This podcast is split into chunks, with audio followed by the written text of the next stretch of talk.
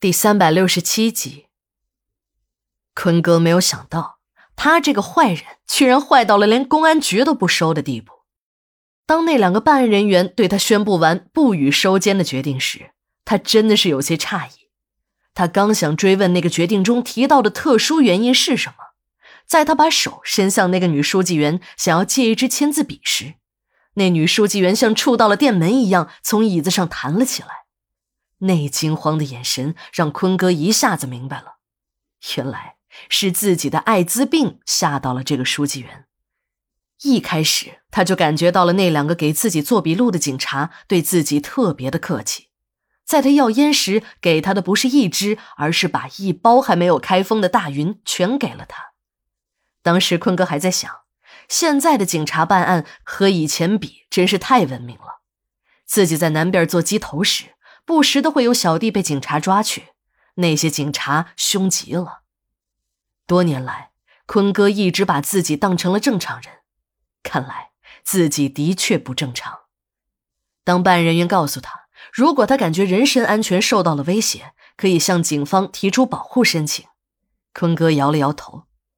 他把所有的事说出来，感觉自己心里也好受多了，自己心爱的女人也可以瞑目了。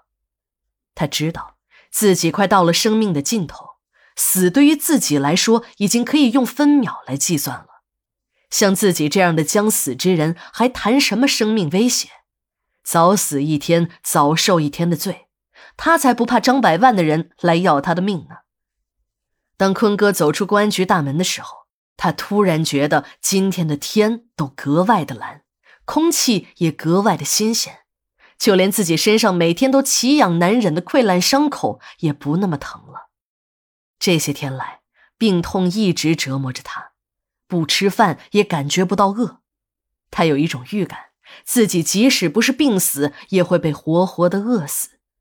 他也想强迫自己吃一点东西，但食物刚到了嗓子眼儿，便会引起强烈的恶心。这时，坤哥突然感觉到自己的嗅觉恢复了。他闻到了一股浓浓的肉香，当他循着香味一路走来时，发现这是一个位于小胡同里的市场。一个小吃店的老板正把刚出锅的羊肉烧麦摆上了摊位。正当胃口大开的坤哥在小吃店里大嚼时，张百万却倒了霉。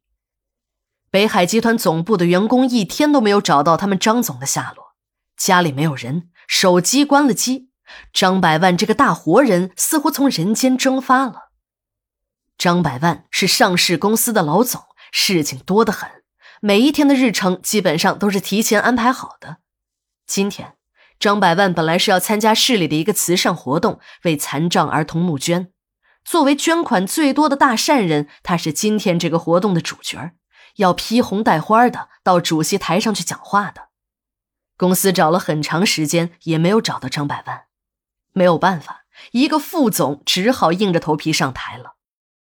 人呢，活着的时候，由于贫富、身份、地位等各方面的差距，不少人会坚定的认为自己的与众不同。尤其是那些为官不清、为富不仁的王八蛋，他们人模狗样的大会小会上人前人后的耍威风，真的以为自己是什么社会精英。但当他们的生命一旦终止，身后事也许会比普通人更加凄凉。他们多年造下的孽，到了这一刻，终于开始偿还了。时间已经进入了严冬，今年的冬天雨雪不是很多，天儿啊是干冷干冷的。但这样干冷的天气也有好处，那就是交通事故降得很低。在刚开始入冬的时候。那种乍寒还暖的天气会让很多年老体弱的人受不了，一时间死亡率会上升两三成。但真的等到了这种滴水成冰的冷天气，死亡率呢又会回到正常的平均水平。死亡率低是好事儿，毕竟每个人的生命只有一次。殡仪馆这种地方来的人越少越是好事儿。不是我们的工作态度有问题，而是真的来了便不会是什么好事儿。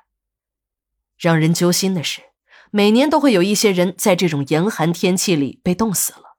除了一些因不愿接受救助而被冻死的拾荒者外，便是一些孤寡老人和独居的残障人员了。